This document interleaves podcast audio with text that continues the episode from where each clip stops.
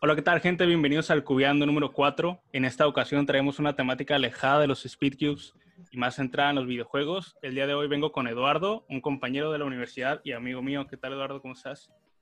Hola, ¿qué tal? Muy bien, muy bien. Muchísimas gracias por, por estar aquí en tu programa, en Vamos viendo. El día de hoy toca hablar de videojuegos y tenemos una temática bastante complicada y bastante polémica, quizá. Eh, la temática de hoy será videojuegos son una pérdida de tiempo, como todo. ¿Qué, qué entiendes de este tema, Eduardo? Me duelen esas palabras cuando alguien las menciona. Me no, pues es que en sí, a ver, es que no, bueno, no es una pérdida de tiempo como tal. O sea, ya, a ver, es más que nada entretenimiento, por así decirlo de una manera. es, es, un arte, o sea, bueno, yo lo considero de esa forma, que, que es un arte desde el, desde el momento en el que lo visualizo por primera vez, de que lo juego, que veo, que escucho la música, veo la animación y todo eso. Pero ya después, si llegas a, jugar tantas veces el mismo juego, podría sentirse que ya es forma de entretenimiento, ya no es como que, ¿sabes? Te desaburre de alguna manera, entonces no llega a ser tal como una pérdida de tiempo claro, como dices, ¿no? Hay tipos de videojuegos, pueden ser unos clasificados como arte, otros clasificados como competitivo. Antes de entrar un poquito en el tema, ¿qué te parece si hablamos un poquito de nuestra entrada a este mundo de los videojuegos? Ah, ok. ¿Quieres comenzar tú o comienzo yo? Ah, sí, ah, comienzo si quieres ya. ok. Sí. Pues a ver, ah, yo empecé desde, desde muy chico, a temprana edad, empecé a los 3, 4 años teníamos la, la, Nintendo 64, mi hermano fue el que me enseñó a jugar, pues obviamente pues con el control ahí desconectado, pero pues ahí aprendí, ¿no? ya después ya, ya agarré el mando, el primer juego que, que, jugué y también, bueno, en sí parte de mi hermano con la consola fue el Mario 64, ahí nos la pasábamos pues muchísimas horas. Yo más en, en algún momento porque luego me despertaba ahí como a las 4 o 5 de la madrugada cuando tenía que ir al kinder pues para jugar Mario 64. En el kinder. en el kinder, así es. No, y, lo peor es que llegaba todo, todo tumbado al kinder, o sea, llegaba a dormir porque por la desvelada que me ponía. Entonces... Ah, pues sí. Sí, y ya con el eh, Nintendo 64, pero surgieron más, más juegos como perdón, Nintendo el Mario 64 surgió lo que es el Zelda, el Ocarina of Time, después el Super Smash, los Mario Party y todo eso. Ya después pues fui evolucionando porque mi consola ya, este, uno de los cables había roto, el del audio y video, entonces ya después me pasé a la GameCube, al Wii, al Xbox y actualmente ahorita estoy con el, con el PC, ¿no? Que aún así pues no olvido mis inicios porque hay veces que pues pongo los emuladores y ahí me pongo pues a jugar, ¿no? Los juegos que había jugado muchísimo antes, pues ahí. Para recordar, la nostalgia. Para recordar. Fíjate, yo recuerdo, yo de pequeño no recuerdo muy bien la primera consola que tuve. En general tengo muchos hermanos, entonces eh, sí recuerdo que los primeros juegos que jugamos fueron multijugador.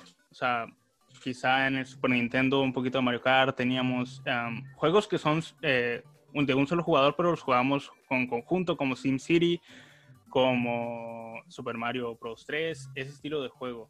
Eh, pero yo creo que en el momento en el que ya yo siento que me gustan estas cosas fue cuando me regalaron mi Game Boy, mi ah. primera Game Boy Advance, porque fue en el momento en el que yo creo que cambié de jugar en, con mis amigos, con mis eh, hermanos, a, a, jugar algo yo solo.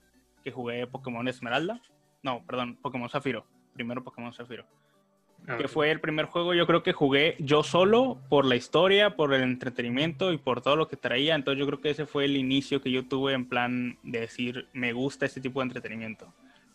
Más allá de las partidas de King of Fighter, las partidas de las maquinitas, que yo creo que todos, aunque no sean fanáticos del mundo, pasamos por, por un King of Fighter, por un Smash, por un FIFA. Yo creo que todos pasamos por ahí.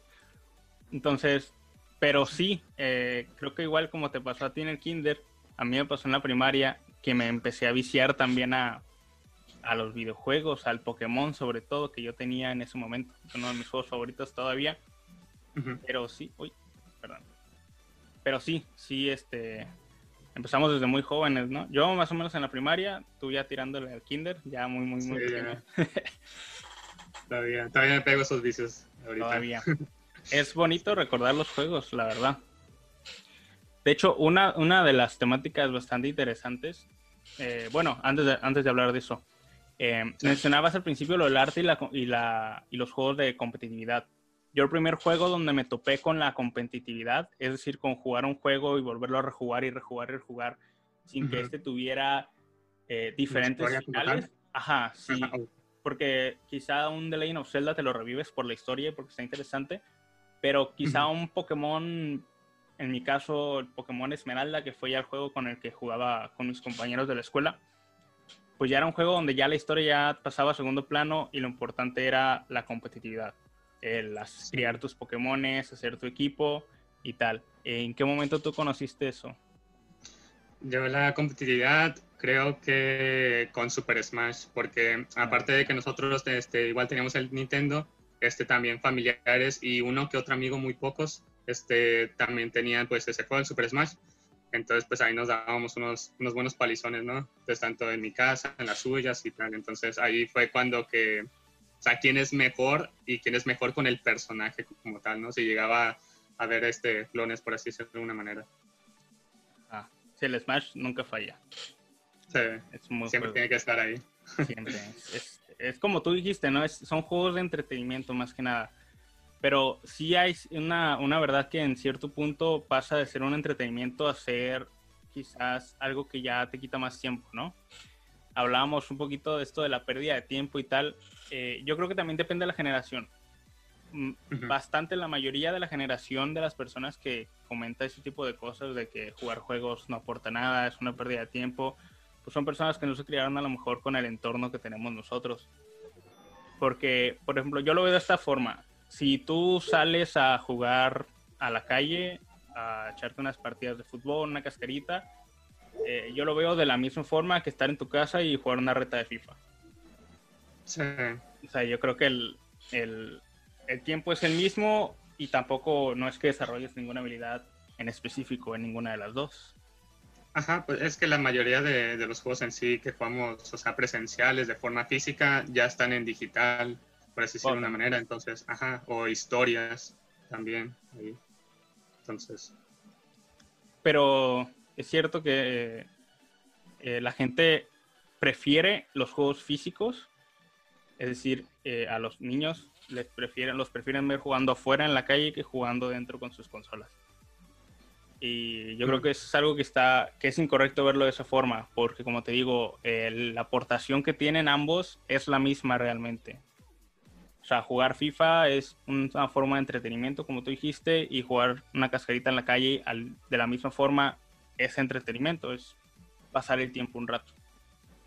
Ajá, sí, es la, es la misma, entonces no, no va a cambiar en sí, o sea, una cosa pues es que mejores pues habilidades este, eh, motrices y todo eso, y la otra pues ya sería como pues ya todo el cuerpo como tal, ¿no? Ya uno sería todo el cuerpo y la otra agilidad con, con las manos, con la mente y todo eso. Pero, ¿estás de acuerdo que realmente no? Porque por ejemplo yo jugaba eh, retas de fútbol en mi casa y yo siempre seguí estando gordo. O sea, yo, yo jugaba, en plan, a lo mejor me aventaba dos, tres horas jugando y la actividad física que realizaba era poca, porque aunque estuviera ahí presente, no era mucho lo que yo me metía, vaya. Había a lo mejor uno que otra persona que sí sabía jugar y hacía más cosas y era el que siempre tenía el balón y tal. y, pero realmente los que no, estábamos ahí perdiendo el tiempo nada más. Bueno, es que cada cuerpo es distinto, entonces hay como... Ajá, es por eso. Pero sí, es, es, como dijiste tú, a lo mejor sí una actividad física eh, te puede ayudar a acondicionar tu cuerpo un poco, pero tampoco es demasiado. Yo creo que tampoco es demasiado como para decir que estar una hora jugando fútbol en la calle tranquilo a estar una hora en tu casa jugando FIFA es muy diferente. Yo creo que es lo mismo. Sí, pues ocupas tiempos para dedicarle pues cada cosa, digamos, de tu vida, ¿no? Tanto un entretenimiento ahí físico como ejercicio como tal, digital en videojuegos, tu trabajo, escuela y todo eso, ¿no? Siempre tiene que haber pues esos tiempos, ¿no? Dedicados para cada cosa. Y fíjate que yo creo que, por ejemplo, en entretenimiento digital, los videojuegos quizás sean de los que realmente dejan más uh, enseñanzas. ¿Marcas? Ah. Porque, ¿qué otro entretenimiento digital tenemos? Tenemos cine, música. Mm, música, los libros. Libros digitales también. Ahora, la lectura sí entraría yo creo que un poco aparte, pero... Porque es más que también aparte de entretenimiento tiene finalidades de enseñanza, entonces... Pero por ejemplo la música, al menos que escuches música con, con, un mensaje, pero no es la popular, no es la que se vende, entonces escuchar música también es una pérdida de tiempo como tal, en caso de que lo pues, hagas como una actividad fija. E incluso hay veces que me pongo bases ahí de, digamos, de instrumentales electrónicas y todo eso, entonces siento que es una pérdida de tiempo porque no me aporta, o sea, sí me aporta estar un poquito más relajado, estar en, pues, en mi zona de confort, pero no, no me aporta nada como tal, como pues una música que me da un mensaje. Yo creo que igual en las películas, ¿no? Todo lo que son películas y series es eh, porque incluso en los videojuegos tienes un cierto nivel de concentración, tienes que estar pendiente a la pantalla, las cosas que haces, tus habilidades motrices finas, cómo juegas, pero en una película o una serie, la única atención que tienes es ver y escuchar, y si está en inglés, leer, y se acabó.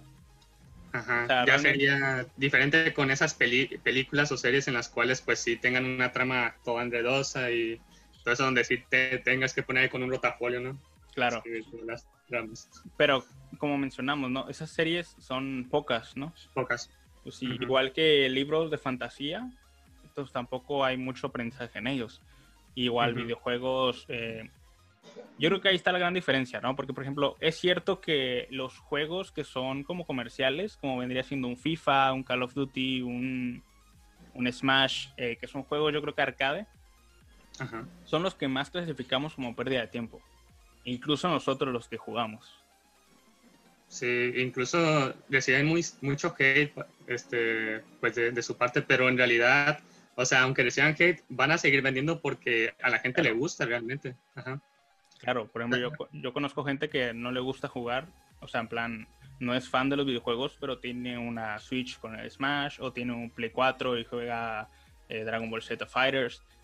O sea, no necesitas realmente ser fan. Sí, eh, aunque haya mucho eh, ambiente para las personas que sí nos, nos adentramos en el tema, eh, muchas de las ventas son personas que van a usar su Play media hora, una hora al día y después no lo van a volver a usar. Eso sí. Eso es cierto.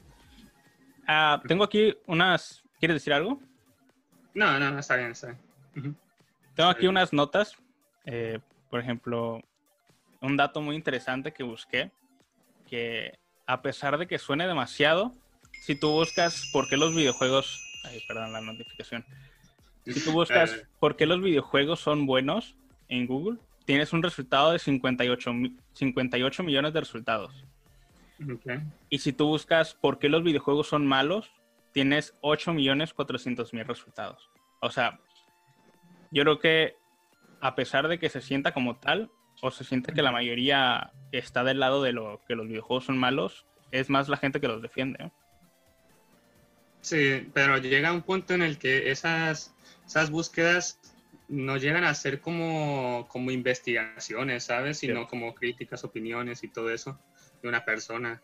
O sea, no, no, no años de investigación o incluso que no ha experimentado tanto lo suficiente. Entonces, pues por eso. Entonces yo creo que esas, esas 58 ya, ya como es, ya debe ser, me imagino, una investigación, un punto de vista de una persona, de una compañía y todo eso, que se enfoca especialmente en saber cómo los videojuegos trabajan para el ser humano. Eso es cierto, porque también la verdad es que la pregunta es obviamente un ataque y pues siempre que hay un ataque van a ser mal las respuestas, ¿no? Aunque solo una persona sea la que está criticando, a lo mejor mil personas le contestan a esa persona. Entonces, el hecho de que existan 8 millones de personas pensando que los videojuegos son una pérdida de tiempo, pues deja mucho que, decir.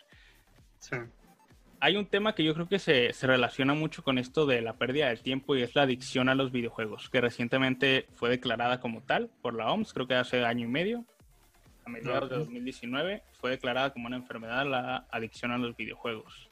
¿Qué piensas tú de esto? Pues, va, mm, o sea, puede que esté de acuerdo, pero, o sea, que le des un nombre, pues está bien, ¿no? Que, que haya el nombre de una adicción para los videojuegos, pero, pero no como tal, porque cualquier cosa es, es adicción. O sea, simplemente con estar enfocado constantemente en tal cosa, o sea, incluso en el trabajo, incluso este, querer adelgazar, ¿sabes? O sea, muchísimas cosas son una adicción, entonces también pueden ser los videojuegos, entonces puede que esté de acuerdo en algún punto, pero en otro no, estoy como que en balance, entonces por eso. Sí, yo creo que sí, el mismo, la misma definición de adicción, que es cuando una actividad interfiere con tus actividades esenciales, es decir, cuando a lo mejor eh, el estar, esa adicción que tienes interfiere en tu salud, en tu vida, en tu trabajo, en tu familia. Eh, llegando a ese punto, yo creo que cualquier cosa puede ser considerada adicción. Igual como tú lo dijiste, hay gente que se adicta al trabajo. Hay gente que se adicta a dormir, a ver series de Netflix, a estar en la calle, a tomar, a, beber, a fumar. Pues sí, a todo lo que es drogas. Em, entonces, se puede ser adicto realmente a cualquier cosa. Puedes ser adicto a ir al baño. O sea, realmente mientras lo que hagas interfiera con tu vida, lo podemos nombrar adicción. Y creo que ahí entran muchos juegos, como tú dijiste, como competitivos, ¿no? Sí, o sea, el estar constantemente así como que, ah, creo que no di mi mejor nivel, puedo dar más, estoy perdiendo muchas partidas, o estoy ganando, incluso estoy en racha de, victorias, así que voy a seguir para, por si mañana no, no, llega a pasar eso. O sea, todo llega a ser una adicción. ¿no? Y es cierto que los videojuegos están hechos para enganchar. Entonces, eh, juegos como LOL, por ejemplo, o juegos de Riot, básicamente, todos los que tiene ahorita que son competitivos, están diseñados para que las partidas sean divertidas y te enganches. A pesar de que ganes o pierdas, tengas una experiencia atractiva. Atractiva, inolvidable. ya sea pierdas o ganes o vayan a FK y todo eso, o sea, siempre va a haber algo de que contar de ese juego. Claro. Porque como hay muchas variantes, entonces puede salir una buena jugada, puede salir una mala, puede salir divertida, graciosa. Entonces puede llegar a ser, pues cualquier cosa, o sea, cada partida es distinta, entonces, pues sí, ajá. Hay otro tipo de juegos como es WoW, mm. sea World of Warcraft, Warcraft.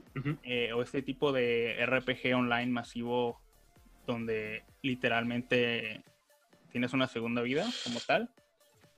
Yo creo que estos son la, principal, el principal focus de este tema, de la pérdida de tiempo.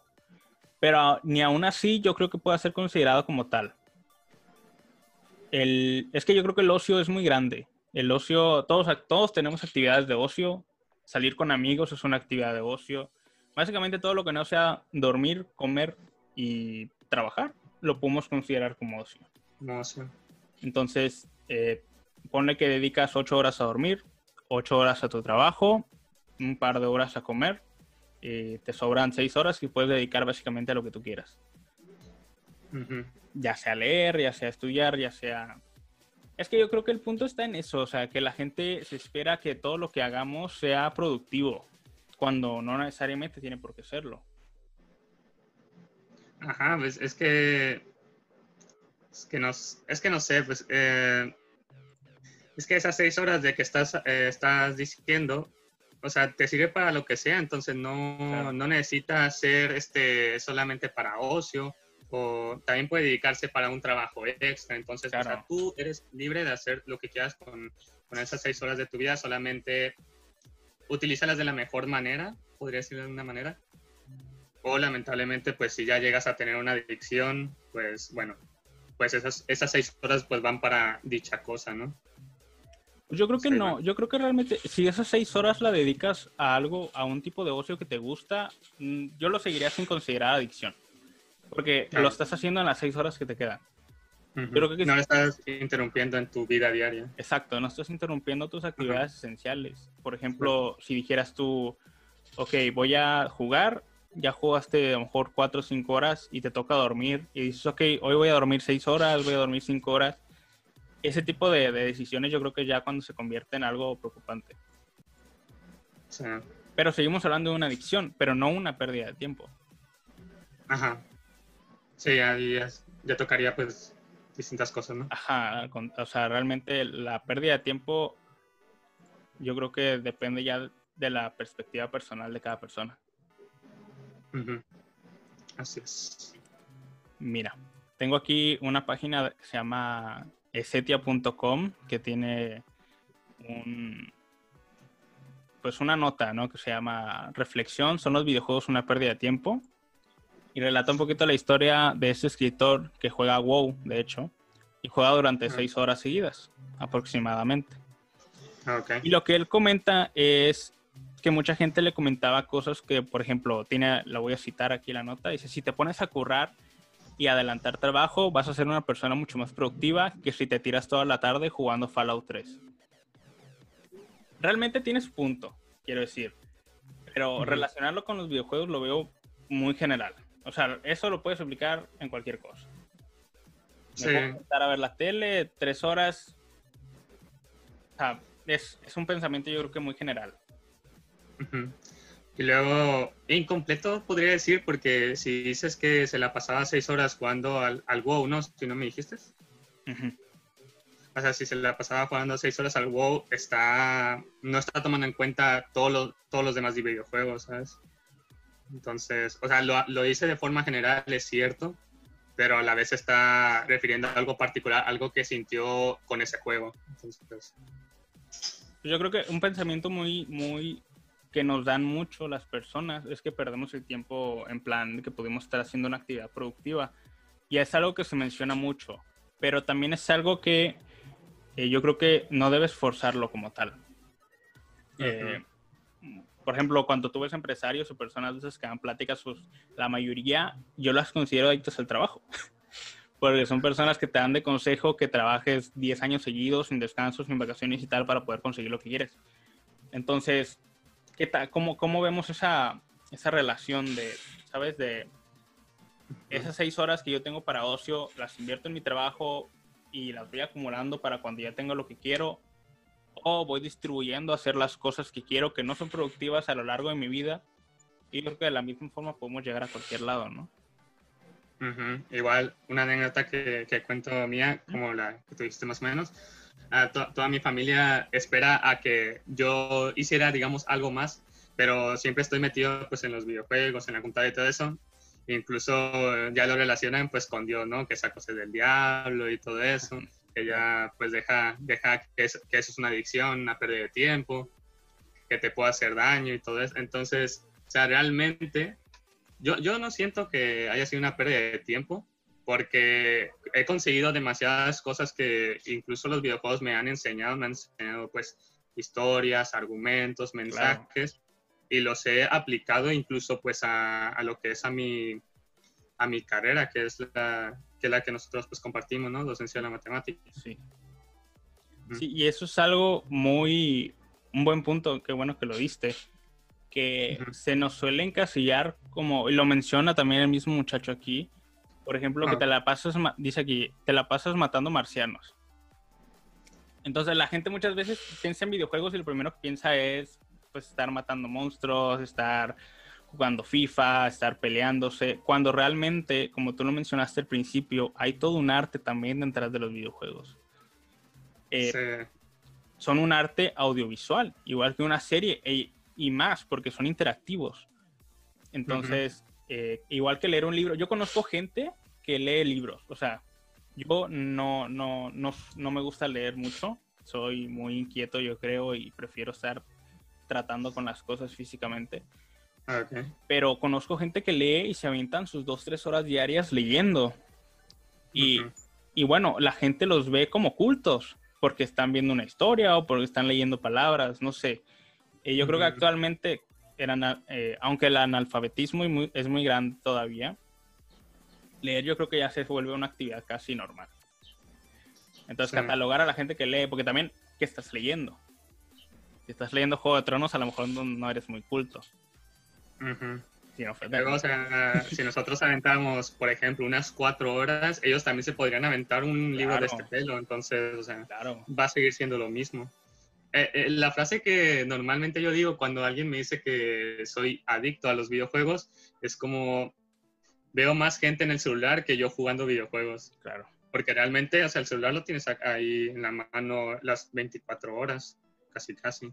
Sí, y es, y es como te decía, hay muchas actividades que son de un solo punto.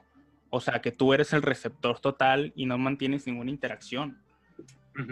Y, los videojuegos realmente son algo con lo que puedes interactuar y muchos de ellos te mantienen pensando con una trama, con una historia, con puzzles que resolver. O sea, hay mucho más allá que solo estar viendo la pantalla. Sí. Eh, o sea, interactúas con todas las artes que, o que se caracterizan, pintura, audiovisual, música, danza, porque llega un punto en el que, o sea, en música, los Guitar Heroes, por ejemplo, que interactúas pues al picar pues las notas, o incluso, ¿qué otro ejemplo? Pues cuando interactúas con el medio ambiente, estás visualizando qué hay a tu alrededor, a dónde quieres ir, qué quieres hacer. hay muchísimas actividades por hacer en un videojuego. Muchos juegos actualmente incluso te intentan enseñar algo. O actualmente se usa mucho en el tema de videojuegos la toma de decisiones. Dejar al jugador tomar decisiones y dependiendo los que elijas, te da un final diferente. Y eso, quieres o no, como jugador, yo creo que te deja una gran lección porque en un juego, eh, quizás si tú quieres obtener el lado bueno del juego, pues tienes que concentrarte en ser buena persona en, durante el juego, en a lo mejor perdonar a los enemigos. Y todas estas cosas no las estás leyendo, no las estás viviendo a través de un personaje, las estás realizando tú. Entonces, la elección la tiene el jugador. Incluso ya o sea, me, me, me, encanta ese tipo de videojuegos, incluso que lo hayan pasado a lo que son a las series, porque Black Mirror, si no me equivoco, sacó una serie, ¿no? Que también tenías la, la, la decisión, ¿no? Y encontrabas como unos cuatro o cinco finales. Entonces, eso también pasa en los videojuegos y este, encuentras demasiados finales que incluso puedes variar entre, entre cosa y cosa, cada elección. Sí, eh, bueno, en Black Mirror pues era un poquito más de juego. Había finales bastante que no, no tenían ningún sentido. Pero ya hablando de videojuegos, hay juegos, eh, por ejemplo, como Bioshock, que es uno de mis juegos favoritos, que dependiendo tus acciones durante el juego, eh, ya obtienes un final bueno un final malo y eso puede decidir que sobrellevas o no al final de la partida. Juegos como Fable, no sé si algún día llegas a jugar Fable. Ah, el 3, si no me equivoco, pero tengo así como que... Juegos como Fable, que son estilo RPG, incluso lo que comes en el juego te, engorda, eh, las cicatrices se quedan marcadas en tu cuerpo, si eres bueno o malo se, puede ver una repercusión en tu persona. Y al final, después de toda la historia, tienes, me parece que en el 3 tienes tres opciones. Y dependiendo de la que escojas, es un final diferente. Entonces. Ah, lo dices por los diálogos, ¿no? Que lo aparecen. o en sí como una decisión como tal. al final del 3 me parece que es una decisión como tal, que es elegir salvar al pueblo, salvar a tu perro o salvar a tu esposa, me parece. Ah, Es una de esas tres. Y dependiendo de la que elijas, puedes continuar el postgame con esa decisión. en, una, en una que es la del pueblo, me parece, te conviertes en rey y en las demás, pues va variando, ¿no? y mantienes el postgame con la decisión que tuviste. Entonces, son juegos que realmente repercuten e interactúas como tal. Y luego hay otros juegos que son como los Walking Simulator, como sería Firewatch. Sí. ¿Sí lo has visto? Sí, sí lo Es un juego bastante bonito y que tiene una historia muy profunda y que es un juego donde realmente interactúas poco. Entonces hay de todo pues tipo, ¿no?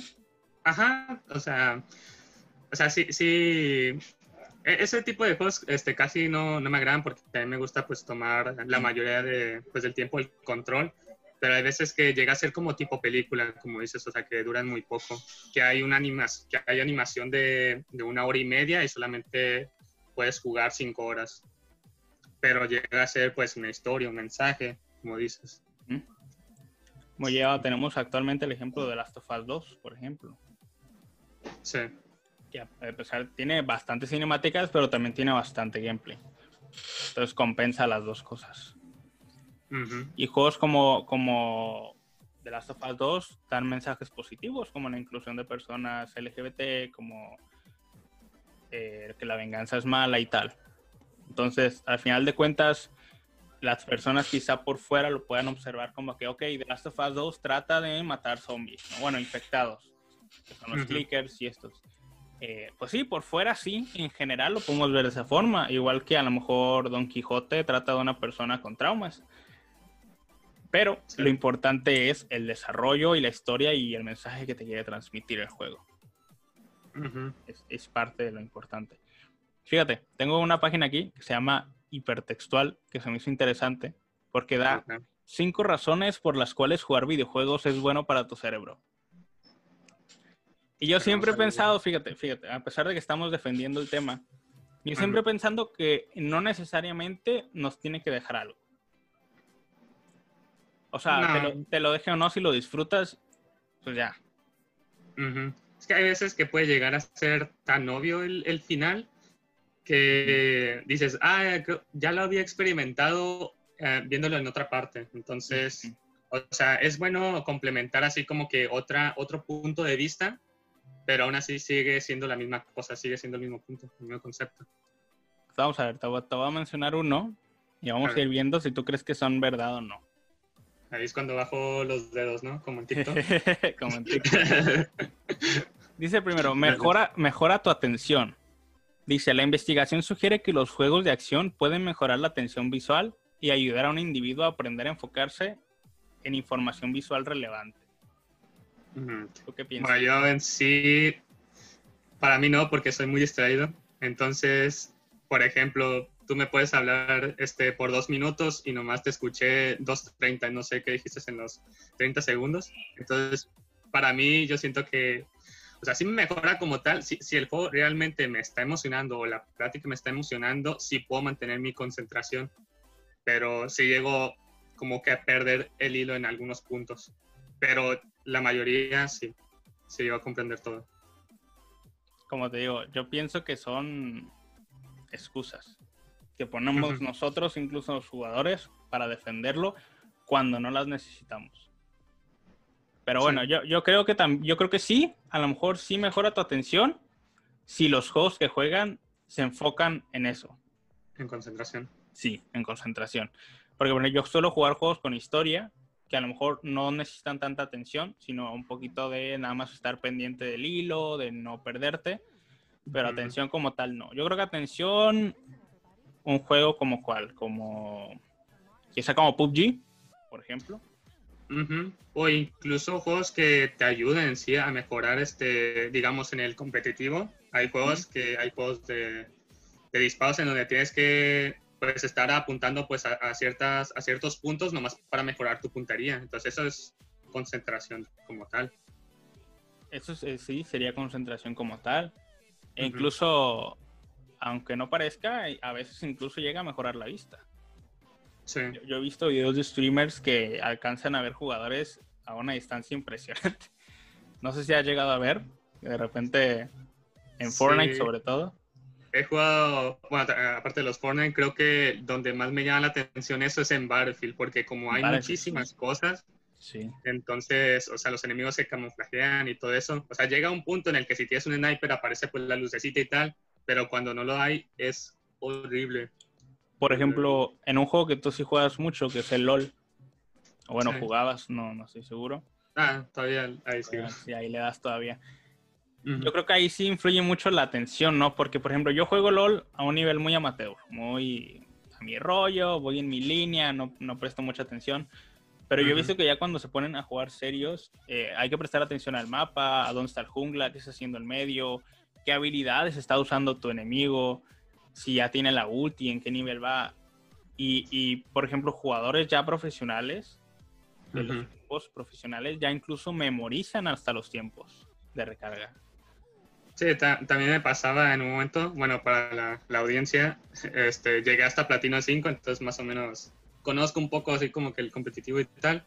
Entonces, sí llegaba a un punto en el que cuando sí estaba demasiado concentrado en ganar las partidas y todo eso, me memorizaba pues este, los, segundos de las habilidades de los enemigos, este, más o menos cuánto daño hace cada habilidad y todo eso. Si le añado este objeto, qué, va, eh, cuál sería el efecto y todo eso. Entonces, o sea, tienes que poner mucha atención, como dices, en el mapa, en los tiempos, en las habilidades, en los objetos, cómo armarte, porque pues cada parche este, va cambiando lo que es el juego. Entonces tienes que concentrarte, estudiarlos y decir, ah, ¿sabes qué? Entonces esto va a estar roto, va a estar muchísimo mejor que esto otro. Entonces ahí, también... Pues ahí también hay que aprender. De hecho, el punto 2 dice, fortalece tu memoria. Jugar videojuegos de acción parece estimular la memoria funcional visual más que otras actividades. Resultados que parecen ser consistentes con investigaciones previas. Eh, fíjate que da como ejemplo los Sims, que me parece un juego que no necesita mucha memoria. los Sims, por si no lo conocen, es un juego de, simulación de vida. Y los modernos Sims básicamente van solos. Básicamente creas a tus personajes y vas viendo cómo viven. Y interaccionas poco, ¿no? Pero de repente... A las fuerzas hacer algunas cosillas que, que, ocupan, pero pues porque es necesario, pero en realidad tú no estás jugando, solamente estás viendo. En este punto, por ejemplo, yo discrepo. Yo tengo muy mala memoria. Y a pesar de que he jugado muchísimo, sigo teniendo muy mala memoria. Entonces, ¿tú qué opinas? Ah, conmigo sí pasa que luego sí este, la memoria, pero tiene que ser algo constante por ejemplo, donde sí fortalece demasiado mi memoria porque el juego está muy difícil, es Dark Souls. No le voy a explicar porque no tiene explicación ese juego, es demasiado. Entonces, de tantas veces que, que, te mueres en ese juego, o sea, tienes que tomar el mismo recorrido. Y te juro que si ahorita lo tomo y lo juego, porque hace mucho que ya no lo juego, hace, hace años, me sé el mapa de memoria y sé a dónde tengo que ir, sé con quién ir, ¿sabes? Para que tenga yo el hilo de historia o para que sea más fácil el juego. Y cómo interactuar con los enemigos al atacar, al esquivar y todo eso. Entonces llega un punto en el que si repito tantas veces, digamos, la misma escena o el mismo juego, ya tendré la, memorización de, pues, de tal cosa, ¿no? Sobre todo el nivel de, de las personas que realmente llevan esto a un nivel muy alto son los speedrunners. Sí, los speedrunners son los que se dedican a pasarse los juegos en el menor tiempo posible, ya sea al 100% o, solamente llegar al final. Y eso sí son impresionantes porque incluso tienen que aprenderse eh, todo todos los movimientos precisos. Movimientos y los códigos del, del, juego para hacer este, los fallos y todo eso, los glitches.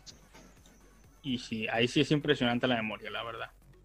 Sí, luego cuando se baten los récords, o sea, o sea, cuando son segundos no se nota tanto, pero cuando son este, ya unos minutos ya es abrumador porque ya es otra, ¿cómo se dice? Pues otro método, entonces, que, no otro vio. Entonces está súper bien eso. Está bien interesante.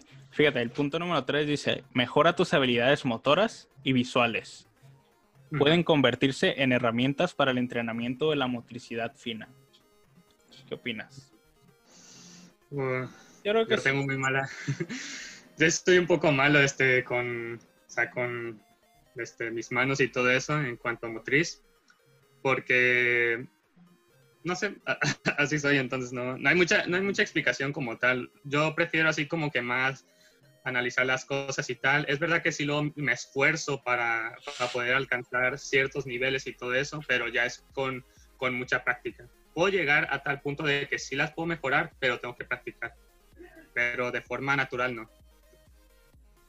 Yo creo que hasta cierto punto sí, porque hay juegos que dependen mucho de esto y, y a la larga te acostumbras, ¿no es cierto? A la larga eh, pues sí vas, a, vas desarrollando habilidades motoras. Yo creo que esto se ve incluso en los niños chiquitos. Sí. Porque yo conozco gente que es incapaz de mover la cámara y, o sea, ambos sticks al mismo tiempo. Mm. No sé si tú conoces gente normalmente más grande. Sí, que, primero van caminando y después la cámara, y, ¿no? Y a nosotros pues podemos hacer todo al mismo tiempo. Sí, y, hay, niños, por ejemplo, que al principio no captan el mover la cámara y el movimiento al mismo tiempo y ya después se van adaptando. Entonces yo creo que ellos sí van, yo creo que en un principio sí desarrollas una habilidad motriz fina, pero ya después llega un punto en el que ya no, no desarrollas nada. Y lo esto más en videojuegos de, de, lucha como Mortal Kombat, de Street Fighters y todo eso, que los movimientos tienen que ser bastante precisos y pues la, la gente se los memoriza para poder ejecutarlos, incluso los combos y todo eso. Ya no los, ya no los propios movimientos como tal, este, o sea que sí tienes que hacer pues varios movimientos como abajo A, sino que vamos a hacer un combo, ¿no? Abajo A, arriba X y todo eso. Entonces, sí, ya lo mecanizas. Ya lo mecanizas. Ya no es tanto que sepas todo el combo y tú lo vas uniendo, sino que investigas el combo, lo practicas y ya nada más lo vuelves a repetir una y otra vez. Incluso la posición de las manos este, también es, es una de las, de las manos. Bueno, aquí tengo un control, lo voy a poner aquí. Yo normalmente lo juego de esta forma, ¿sabes? Ajá. Pero hay gente que sí agarra los dos gatillos. Ajá. Y, y tengo un amigo que, pues a ver si lo ve en algún momento, lo agarraba de esta forma. Sí, sí, sí. O sea, es impresionante porque con este marcaba, o sea, le picaba pues estos botones y con esto ya se guiaba. Aunque, aunque este dedo no estuviera como tal presionando esta cosa, ¿no? Entonces, también es la posición de las manos como, como tal, ¿no? Como pongas en el mando y en el juego. Sí, es que te lo permite. Mi hermano, por ejemplo, juega como tú dijiste, nada más que con, con el stick de aquí, sí lo pone normal, pero el de acá sí usa este dedo para presionar la X y la, y la Y. Ah, Entonces también te acostumbras, ¿no? Agarras tus trucos, tus mañas. Ajá. Fíjate, el otro punto dice, previene el, el, perdón, previene el envejecimiento cerebral. Ya, mi cerebro se acaba de morir, así que. Pues va conforme al del punto de la memoria, ¿no? Sí, yo creo que va ligado tal. Ajá. Pues aquí podemos meter juegos, por ejemplo, hay juegos que están hechos para esto. Sí. Como Brain Age, por ejemplo, de Nintendo. Como Tetris también, ah. por ejemplo. Muy famoso. Ese tipo de juegos que son de estrategia. Y fíjate, el último punto, que lo acabo de ver, que no lo había leído, que está bien interesante, dice, mejora tus habilidades sociales. Dice, los aspectos narrativos en los videojuegos pueden contribuir a mejorar las habilidades sociales y emocionales de los niños en aquellos con formas de autismo. Que vamos a, vamos a hablar de esto porque está, está interesante. Habilidades sociales. Hay un estigma muy grande en el que el jugador de videojuegos es una social.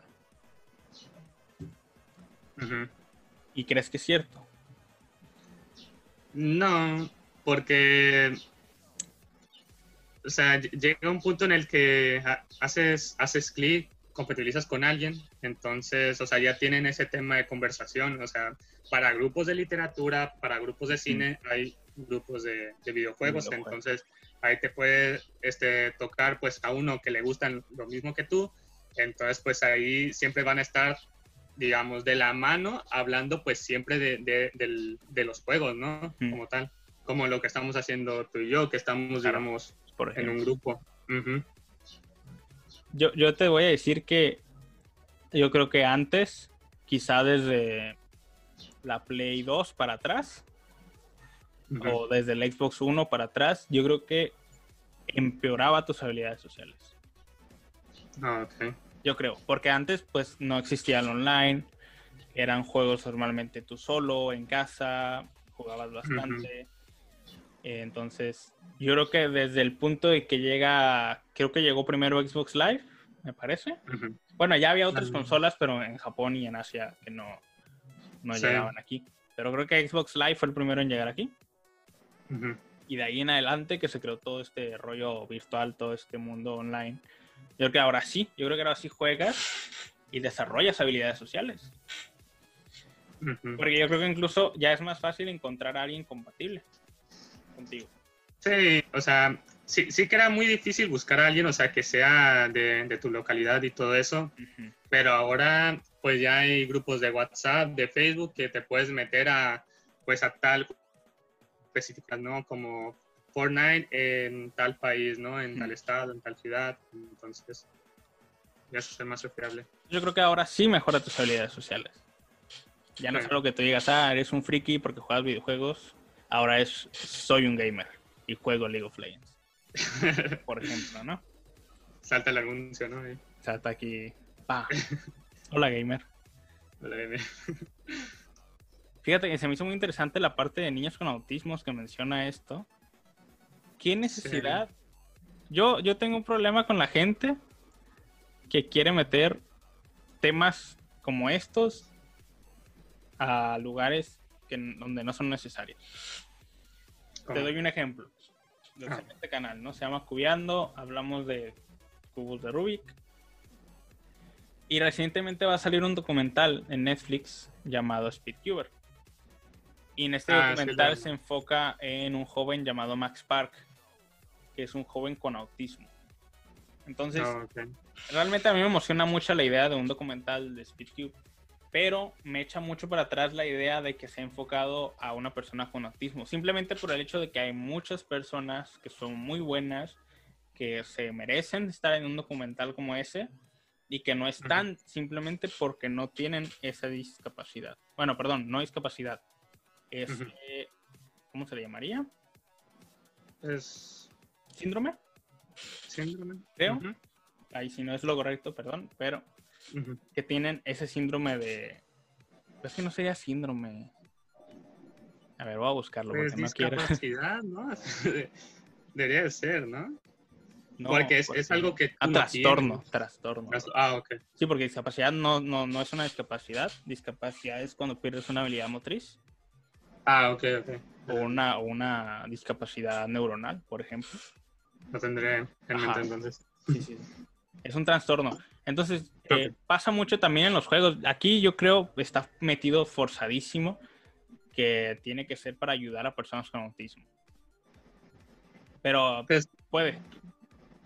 Va a ser un documental, o sea, solamente la vida del chico. Tampoco es que vaya a ayudar mucho, siento yo.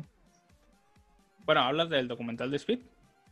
Ajá, sí, sí, sí. Pues sí, ¿no? De eso estamos hablando. Sí, pero ayudar mucho como. Sí, porque. O sea. O sea, es que lo, único que va a aportar es la vida de él, ¿no? Y ya está. Entonces... Pero no, realmente está, está enfocado en la competitividad.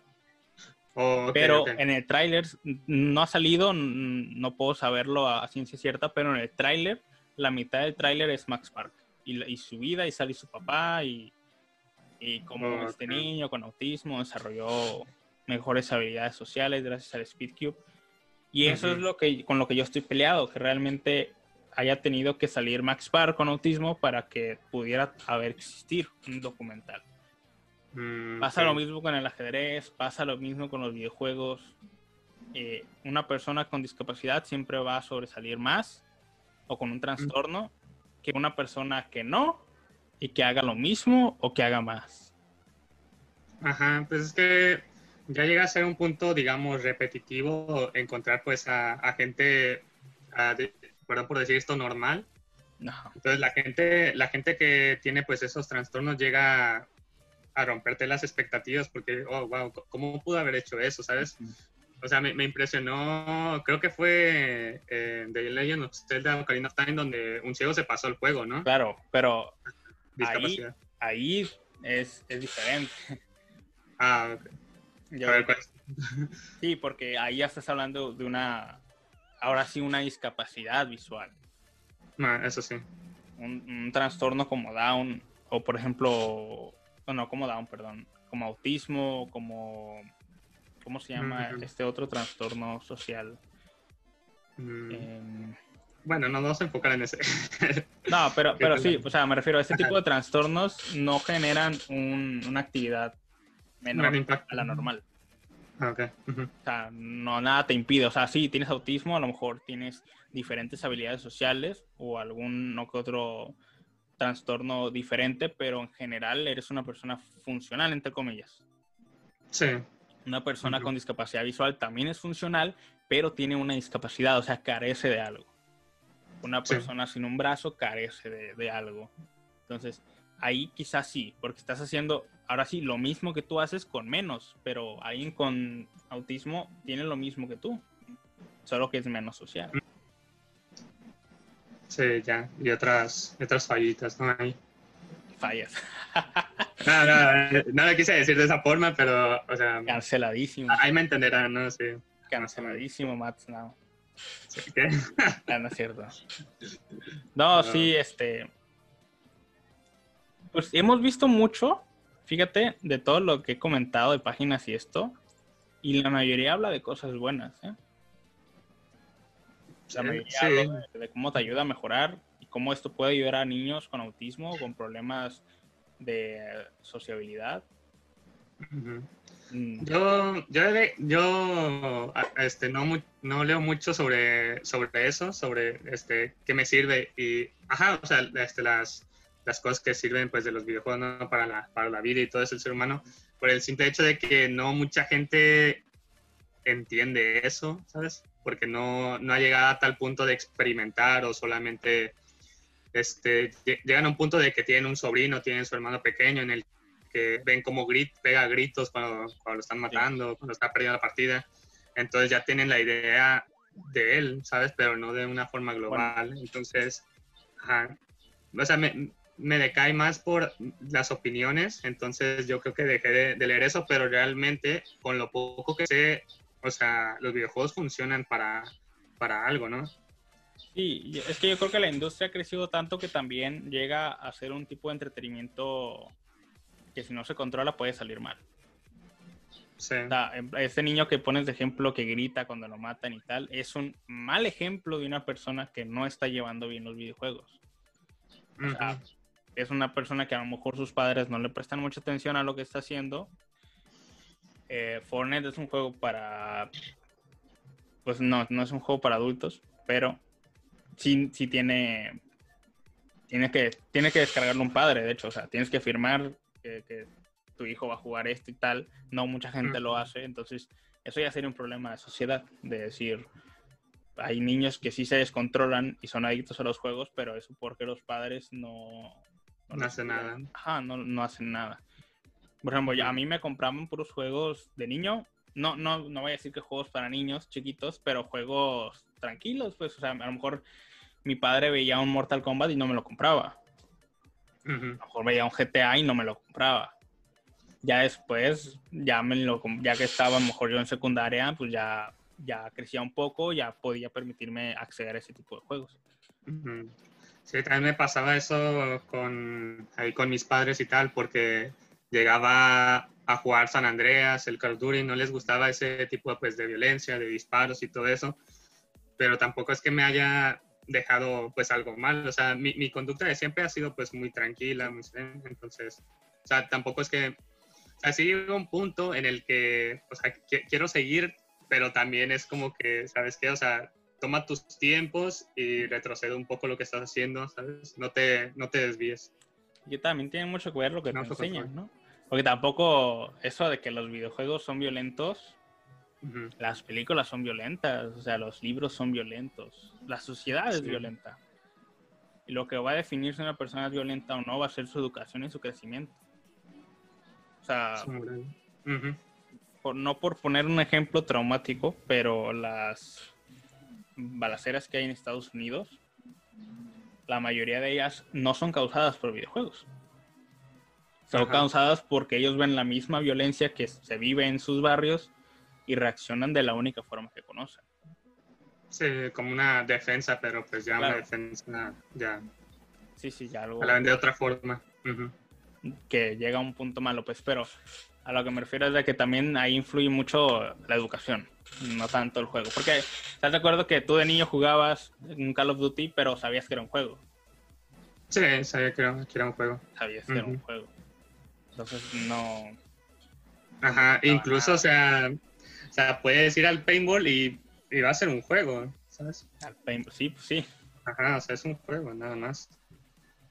Entonces todo depende de cómo lo tomes. Ajá, depende de cómo lo tomes. exactamente. Pues chido. Entonces concluimos en que los videojuegos sí son una pérdida de tiempo. ¿O no? Mm, no, no lo es. En hobby, es entretenimiento es entretenimiento, ajá, podría decirse. O sea, el primer contacto que hagas con un juego eh, llega a ser arte, sí. pero ya después, o sea, después de cierto tiempo o, cuántas horas le, les vayas echando, creo que ya es un entretenimiento. Es cierto. Es igual que todo, ¿no? Tu primer contacto con un cine, con una película. o, sea, creo que las películas se ven más, ¿no? Porque la llegas a ver, digamos, en el, en el cine o en tu casa ya, ya después y quieres volverla a ver, pero ya no es como que la misma sensación, ¿no? Es como, ah, la voy a ver porque me gustó. Claro. Pues a fin de cuentas el arte trata de eso, ¿no? Transmitir un sentimiento. Sí. es cierto que las películas lo logran más que los videojuegos por el hecho de que, pues, pues no, realmente no. Pues realmente hay muchos videojuegos que sí logran esta sensación, pero que no son el foco, no son lo habitual, lo normal. Lo normal es que los videojuegos se vean como entretenimiento, ahora se ven como esports. Depende el enfoque que tú le des. Como Pero a fin de cuentas es entretenimiento, ¿no? A fin de cuentas no es una pérdida de tiempo, tú lo haces cuando tú quieras, nadie te está obligando a jugar, nadie te está diciendo que tienes que estar seis horas, ocho horas o dos horas jugando, tú decides cuándo jugar y si tú crees que ya se está volviendo una adicción, pues te recomendamos que vayas con una persona experta en el tema y que te ayude. Sí. Como cualquier otra cosa. Pues bueno, muy interesante la plática, ¿verdad? Bueno, muchas gracias por invitarme acá. chida. Recuerdo que a las personas que estén viendo esto, Eduardo tiene una página en Facebook que se llama Mats Now. Vayan allá a darle a reventar el botón de like de seguidores. el botón de like de seguidores. Él trata temáticas de matemáticas. Nosotros somos docentes de matemáticas. Y pronto va a estar también aquí haciendo un podcast con nosotros, hablando más sobre temas de videojuegos, si les gusta. Así es. Entonces, muchas gracias por estar aquí, Eduardo. Muchas gracias. Esto fue Cuidando número 4. Nos vemos en el próximo podcast. Bye. Hasta luego.